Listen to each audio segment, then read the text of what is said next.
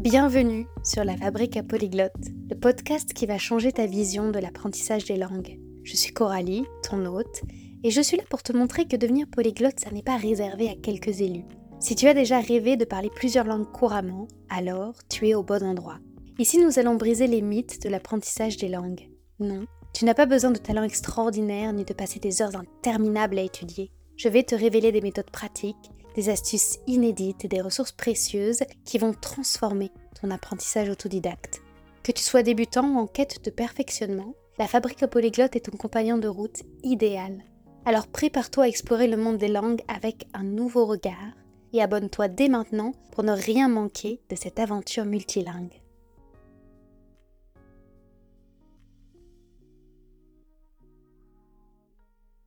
Pourquoi s'intéresser à Tim Ferriss quand on apprend des langues? Je vais répondre à cette question, mais d'abord, pour ceux qui ne sont pas familiers de ce nom, qui est Tim Ferriss? Tim Ferriss, honnêtement, je connaissais pas du tout, jusqu'à ce que j'entende régulièrement son nom cité dans bon nombre de contenus que je consulte, dans des domaines variés, enfin variés vous me direz, l'organisation, la productivité, le journaling, le business, et plus curieux encore, dans la bouche de polyglotte.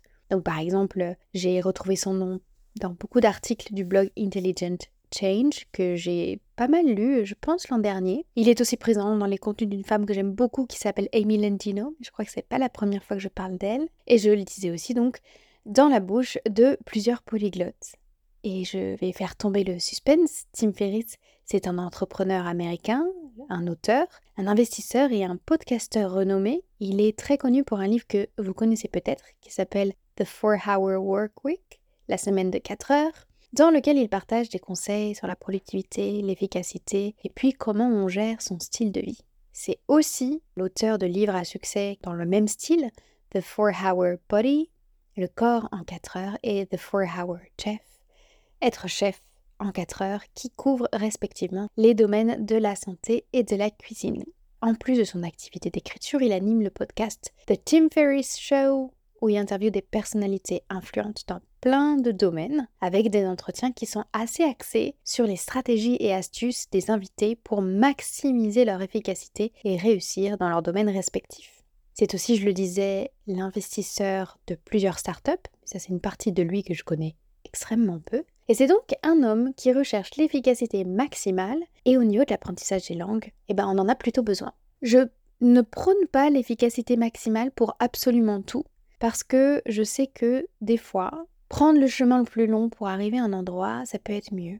Mais dans l'apprentissage des langues, on passe par des phases qui sont délicates, inconfortables, et dans ces cas-là, pour éviter l'abandon, mieux vaut avoir des stratégies qui provoquent l'efficacité maximale. Même si on n'est pas toujours prêt à admettre qu'elles existent, parce que quand on a passé 10 ans à mal apprendre l'anglais, on n'est quand même presque pas prêt à ce que, en utilisant une langue pendant beaucoup, beaucoup, beaucoup moins de temps, mais de manière bien plus stratégique et efficace, qu'on apprenne plus vite.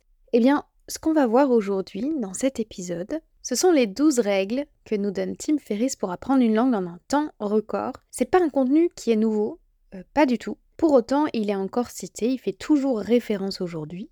Euh, j'aimerais vous inviter à aller fouiller un petit peu les contenus de Tim Ferriss, que ce soit son podcast, que ce soit sa chaîne YouTube. Pourquoi? Parce que Tim Ferriss, contrairement à bon nombre d'invités euh, de ce podcast, c'est pas quelqu'un qui est exclusivement reconnu par son activité de polyglotte, enfin par le fait qu'il connaisse plusieurs langues. Et donc, même si il a sans doute une énergie ou une capacité d'organisation hors pair, c'est important et c'est plus facile de s'identifier à quelqu'un comme lui qui fait plein de choses. C'est-à-dire que si vous allez sur sa chaîne YouTube, qu'est-ce que je vais voir? Je vais voir du contenu sur l'argent, je vais voir du contenu sur l'entrepreneuriat, je vais voir du contenu politique, comme sa dernière vidéo. Je vais voir du contenu sur le running, je vais voir des contenus sur la méditation. Et donc, on voit quelqu'un qui s'intéresse à beaucoup de domaines de la vie et on y voit que la langue, c'est un des domaines parmi tant d'autres. Et vous êtes beaucoup dans ce cas à avoir, et je suis dans ce cas en fait, ma vie, c'est pas apprendre des langues. toute ma journée, c'est pas apprendre des langues.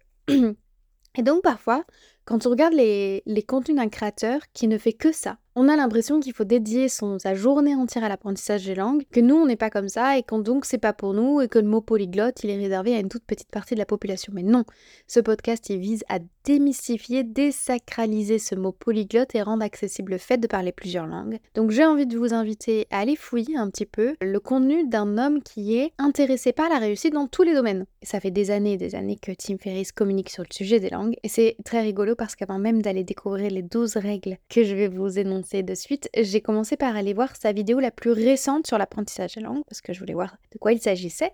Elle a trois semaines à l'heure où j'enregistre cet épisode et c'est une vidéo sur comment réactiver les langues avant un voyage. Et ce qui est marrant dans cette vidéo qui dure 3 minutes, c'est que les techniques qu'il nous propose sont des, des, sont des techniques auxquelles j'adhère absolument pas.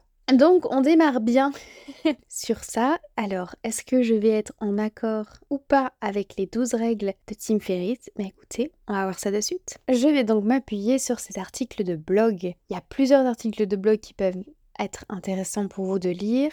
Mais moi, je vais m'appuyer sur euh, l'article du 21 mars 2014, qui est donc les 12 règles pour apprendre une langue étrangère en un temps record.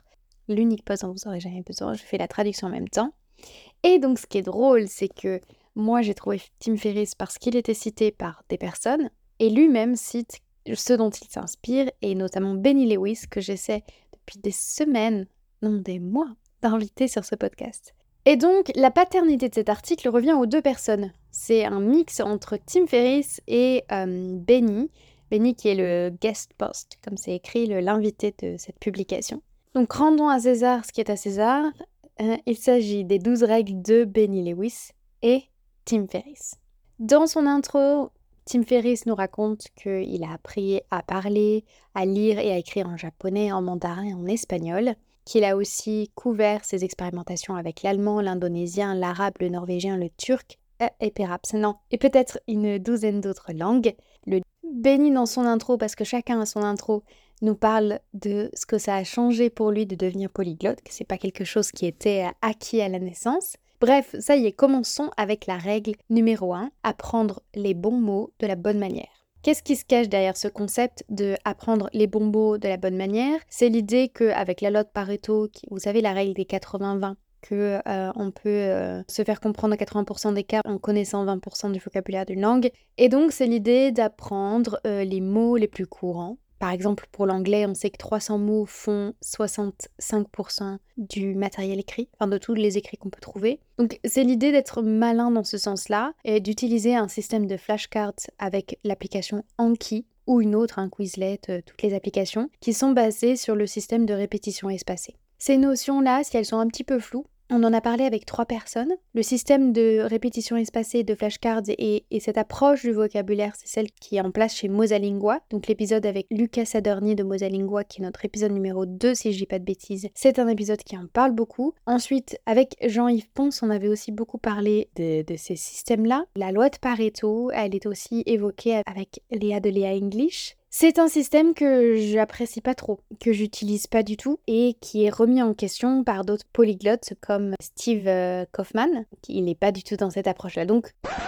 il faut quand même que je vous précise en quoi Steve Kaufman n'est pas fan de l'apprentissage des mots de vocabulaire les plus courants. Il estime que les 100 mots les plus courants, les 500 mots les plus courants d'une langue, on les acquiert de toute manière puisqu'ils reviennent fréquemment. On les rencontre dans tous les cas si on est exposé à une langue, soit en la lisant, soit en écoutant beaucoup de contenu. Là où ça va être plus challengeant et un peu plus peut-être complexe, ça va être de trouver les mots les moins fréquents. Ceux-là, ils sont plus compliqués à apprendre parce qu'on aura moins de répétition naturelle, entre guillemets, cette répétition qu'on a quand on écoute beaucoup de contenu ou quand on lit beaucoup de contenu.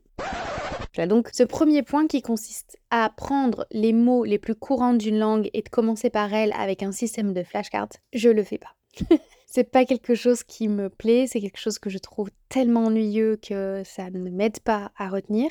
En revanche, j'utilise des applications de vocabulaire pour booster mon apprentissage. Je ne fais pas du, de l'apprentissage euh, en contexte à 100%, mais avec des applications qui utilisent des phrases et qui insèrent ces phrases dans des petites histoires. Donc on n'est pas du tout sur la même approche. Règle numéro 2. Cognate. Je sais pas comment, je sais pas ce que c'est en fait. Apprenez les cognas, vos amis dans chaque langue. Alors, on parle souvent de attention, il y a des faux amis, euh, espérer en français, esperar en espagnol, c'est pas du tout la même chose, machin. Eh ben, les Konya. Écoutez, je sais même pas si je prononce bien. Je découvre un mot. Hein. Eh bien, ce serait l'inverse. Ce serait les vrais amis. C'est-à-dire tous les mots bah, du français qu'on retrouve dans la langue anglaise, qu'on retrouve dans les langues. Enfin bref.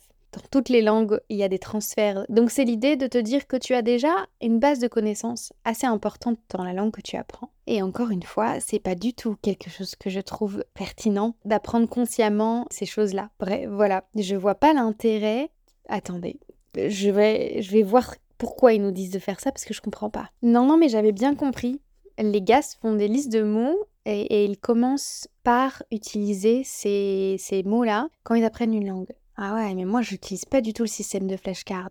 Ça m'intéresse pas du tout comme règle. Donc personnellement, je l'apprendrai pas, mais elles peuvent vous aider. Hein. L'idée, c'est pas de dire Coralie a absolument raison, elle est en train de donner son avis, et puis euh, Tim Ferriss, euh, il a faux. Non, c'est deux approches différentes des langues. Moi, quand j'apprends avec le système qui ressemble plutôt à la philosophie de euh, Steve Kaufman, mais encore plus avec celle de Pablo Roman, c'est pas du tout une approche qu'on a. Donc voilà, Tim Ferriss, il est toujours dans l'optimisation absolue. Mais euh, je, vais je vais sans doute apprendre des choses de lui hein, avec la règle numéro 3. Le nom de cette troisième règle, c'est interagir avec la langue quotidiennement sans voyager.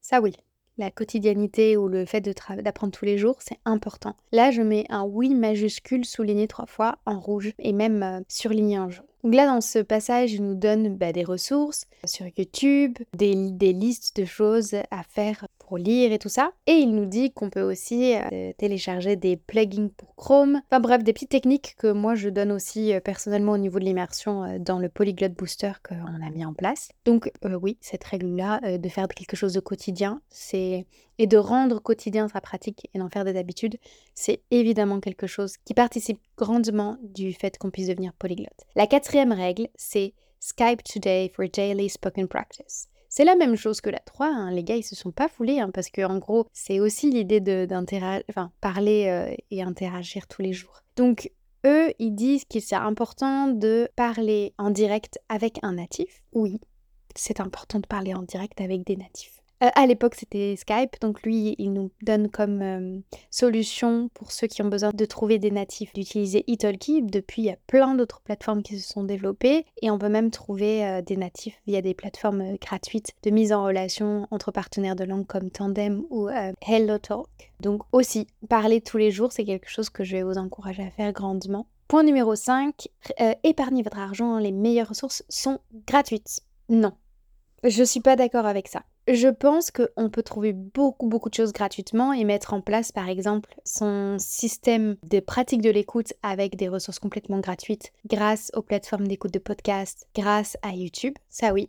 Mais comment vous dire? Parce que là, il est en train de faire l'éloge de euh, Duolingo. Euh, et moi, vous savez que j'apprécie absolument pas cette euh, application, que je trouve qu'elle est une perte de temps. Mais il parle de Rosetta Stone qui était payante. Oui, elle a des défauts. Mais enfin, c'est pas pour dire qu'il y a une ressource gratuite qui lui plaît et une ressource payante qui lui plaît pas que des entreprises qui ont passé des années à développer un produit savent pas ce qu'elles font. Donc moi je suis pas d'accord qu'il y a énormément de choses gratuites, qu'on peut soi-même se trouver euh, des systèmes d'apprentissage sans payer, ça oui, complètement. Mais les entreprises qui vous font payer leurs services parce qu'il y a des développeurs, parce qu'il y a des salaires, parce que c'est une entreprise en final hein, et qu'elle doit gagner de l'argent, c'est pas des voleurs et ils font de très très bons produits. Il faut rémunérer des gens qui travaillent. Et j'aimerais que vous gardiez à l'idée que on a cette notion de l'apprentissage qui doit être absolument gratuit en France surtout, avec l'idée que c'est monstrueux de faire payer pour apprendre. J'aimerais qu'on se pose deux, deux secondes la question de ce dont on a besoin. Même, même quand on était élève au sein de l'école de la République, on devait parfois payer des livres, on devait parfois payer des supports, il y a des gens qui les ont créés. Et puis, euh, j'avais un professeur de marketing qui avait l'habitude de nous dire, si vous payez pas, c'est que c'est vous le produit. Euh, voilà, juste vous dire oui, bien sûr, épargnez votre argent. Bien sûr, il y a des choses très chères qui sont complètement inutiles, mais c'est pas la peine de diaboliser des gens qui euh, font payer des services pour lesquels ils ont travaillé dur. J'avais envie voilà, de modérer ce point numéro 5. Point numéro 6, réaliser que les adultes sont en réalité de meilleurs apprenants que les enfants. Et là, j'ai envie de dire oui, oui, oui, oui, oui, oui, oui, oui, oui, oui, dis oui. On a cette idée que on apprend plus vite quand on est enfant ou plus facilement quand on est enfant et que maintenant qu'on est adulte, on est bon à jeter à la poubelle parce qu'on a un cerveau tout figé et, et c'est faux. Quand on est enfant, on doit apprendre à la fois le monde dans lequel on vit, toutes les règles du monde dans lequel on vit. On doit tout apprendre. Les langues comme la réalité qu'il y a derrière qu'on ne connaît pas. On n'a pas du tout à apprendre cette réalité-là quand on est adulte. Parfois, on a à découvrir des nouvelles choses culturelles. Et le fait qu'on ne réussisse pas ou pas aussi facilement, c'est simplement que on a d'autres possibilités. Il y a une phrase qui est citée dans l'article dans ce passage-là du blog, qui est euh, une phrase de Katsumoto, que je ne connais pas, qui a dit Les bébés ne sont pas de meilleurs apprenants en langue que vous, c'est juste qu'ils n'ont pas d'échappatoire. Donc, et j'ai un autre ami qui dit toujours Nécessité fait loi. Quand on n'a pas d'autre choix que de parler une langue, on l'apprend beaucoup plus vite que quand on a du choix. Je veux dire, quand on part à deux francophones, deux, deux copains en voyage à l'étranger, on va être beaucoup plus en facilité ou en capacité de parler le français que la langue du pays où on va. Et si on part tout seul, on n'a pas ces échappatoires. Mais oui, on est de très bons apprenants en, langue en tant qu'adulte et j'espère que vous en avez confiance. Et sinon, prenez 5 minutes pour le réaliser. Point numéro 7, expandez et euh, expand. Euh, élargissez votre vocabulaire à l'aide de moyens mémotechniques. Euh, non, toutes ces techniques mémotechniques, je les utilise que dans le cadre de discours et des discours importants. Tout ce qui est au niveau de, de la mémoire, moi je me réfère à Jean-Yves Ponce, qui est pour ça qu'il a été un invité de ce podcast. Je vous remettrai le lien parce que je vous invite à écouter euh, grandement son, épisode. Les moyens mémotechniques, avec les associations d'idées, qui peuvent être de super moyens d'apprendre euh, euh, des listes de choses utiles comme, euh, ben, je sais pas moi, les départements, je l'avais utilisé pour ça, des listes de pays, des PIB par pays, pourquoi pas. Je vous le dis, je l'utilise assez facilement quand j'avais des présentations orales à faire mais j'essaie d'éviter euh, personnellement de passer par la phase consciente. Je reprends le principe de la danse. Et si je me disais, tu dois retenir, d'abord il y a ce pas, ensuite il y a ce pas, ensuite il y a ce pas, et que je m'invente un système conscient, je mettrais beaucoup plus de temps à danser et je serais une mauvaise danseuse, alors que là, en fait, je répète. Je répète tellement le, passage que mes jambes connaissent les mouvements sans que ma tête ait besoin de s'en souvenir. Pour la pratique de la langue, c'est la même chose. Je répète tellement ou j'écoute beaucoup et je parle et, et donc j'ai pas besoin de retenir de manière consciente avec des systèmes de mise en place. Je suis pas, je suis pas du tout là-dedans, mais après c'est peut-être que, euh, je sais pas, les hommes ont peut-être plus tendance à vouloir utiliser ces systèmes-là. Aucune idée. Point numéro 8, embrasser les erreurs, accepter les erreurs. Oui. Alors là, oui, oui, oui. Je sais qu'on n'est pas toujours dans un contexte où on peut le faire. Donc il faut se créer un espace où on peut être dans les erreurs. Je sais que la première fois que j'ai voulu apprendre l'espagnol, j'étais dans un groupe avec des interlocuteurs qui se, j'en ai parlé, qui se, moquaient de ma rota, la prononciation qui était trop forte. Mais on peut se créer un groupe. il y a tellement de personnes sur cette terre que c'est facile de trouver finalement euh, grâce aux nouvelles technologies, euh, un contexte agréable dans lequel parler, qui est peut-être pas le contexte dans lequel on parle à 100% de notre temps, mais même si c'est 20% du temps où on peut être libre de faire des erreurs, ça participe grandement de notre apprentissage des langues. Ils expliquent qu'eux-mêmes en font euh, à fond et qu'on apprend par les erreurs. En fait, c'est même pas optionnel, c'est pas, il y en a certains qui en font, si on les fait pas, on n'apprend pas. Point numéro 9, créer des euh, objectifs SMART. Oui, tout le système que nous, on, défend aussi dans le Polyglot Booster, c'est de créer des objectifs SMART. SMART, c'est un acronyme pour euh, spécifique, des objectifs spécifiques, mesurables, ambitieux, atteignables et fixés dans le temps. Pourquoi c'est important? Parce que souvent, on a des envies qui sont très vagues. Oui, je veux parler telle langue, je veux parler couramment telle langue. Mais cet objectif nous paraît tellement grand qu'on n'arrive pas à réaliser ce que ça implique, qui...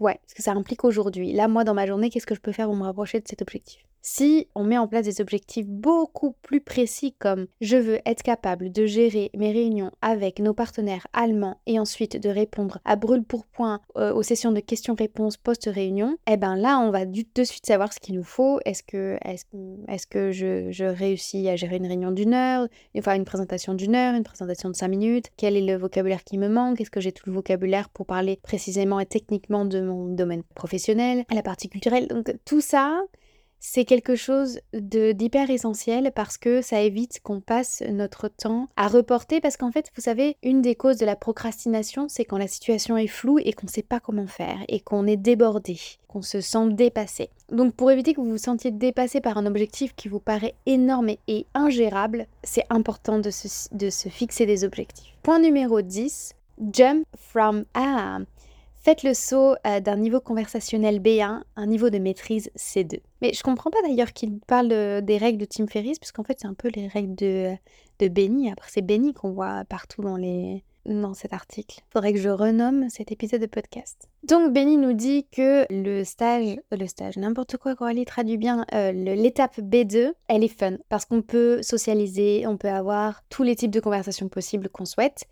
Mais ensuite, pour atteindre les niveaux C1 et C2, eh ben, ce qui est nécessaire, ce dont on a besoin, c'est très différent que ce qui nous a amené au niveau B2. Parce qu'il va falloir lire de la presse, par exemple, lire des, des posts de blog mais techniques. En fait, il va falloir faire d'autres choses et la lecture y joue un grand rôle notamment. Voilà pourquoi il nous fait la liste de plein de euh, journaux différents. Ensuite, il nous parle des shows télévisés que on peut regarder parce que c'est plus difficile de regarder des shows télévisés et aussi il en sélectionne des qui ont des niveaux culturels et linguistiques plus élevés. Le passage va pas beaucoup plus loin, si ce n'est qu'il faut changer et adapter ses ressources. Donc euh, oui, changer, adapter ses ressources, ça, of course, mon ami. Mais c'est vrai qu'il nous parle pas trop de comment, après, on améliore euh, grammaticalement. Mais c'est sans doute au niveau de la lecture. Point numéro 11. Apprends à sonner plus comme un natif.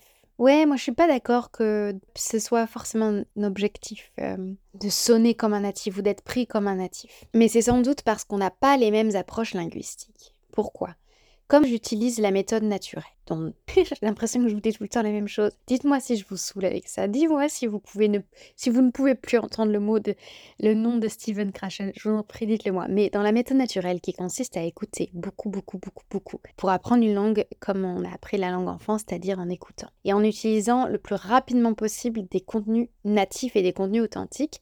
Déjà, on sonne comme un natif entre guillemets parce que on n'apprend pas. Euh, voilà, si moi j'apprends, comme j'apprends par exemple l'espagnol avec des espagnols et avec des vidéos de femmes espagnoles qui parlent sur YouTube, et c'est pas des femmes qui sont à la télévision, c'est pas des femmes qui sont. C'est des femmes qui parlent comme dans leur vie de tous les jours. Bien sûr, on a une diction un petit peu plus particulière quand on fait des vlogs que dans la vraie vie. Mais du coup, j'ai pas besoin de me dire, ah mais attends, en fait, il y a euh, l'espagnol euh, des journaux télé qui est pas l'espagnol de la rue, mais en fait, c'est si déjà tu es malin dans ta sélection de ressources, dans ta sélection d'activités, dans ce que tu pratiques, c'est pas quelque chose qui a besoin de, nécessiter un effort supérieur ou supplémentaire parce que ça fait déjà partie de ton intégration. Ensuite, il parle de l'accent et de l'intonation. Bah, quand tu apprends en écoutant des personnes et en les regardant, c'est pour ça que moi j'ai toujours au niveau débutant de regarder des vidéos pour voir les mouvements de bouche. Eux, ils font des, euh, des trainings, des, des, moments où ils s'entraînent. Je le fais un petit peu avec le close shadowing. On en avait parlé avec Marion de Clap Français. Eux, ils vont dire la première chose à faire, c'est de travailler ton accent et ensuite, c'est de travailler l'intégration culturelle et sociale. C'est des choses qui doivent être intégrées dès le début. C'est-à-dire que si tu apprends avec une logique d'immersion, avec du contenu authentique, c'est-à-dire du contenu qui est déjà créé pour des natifs, pas besoin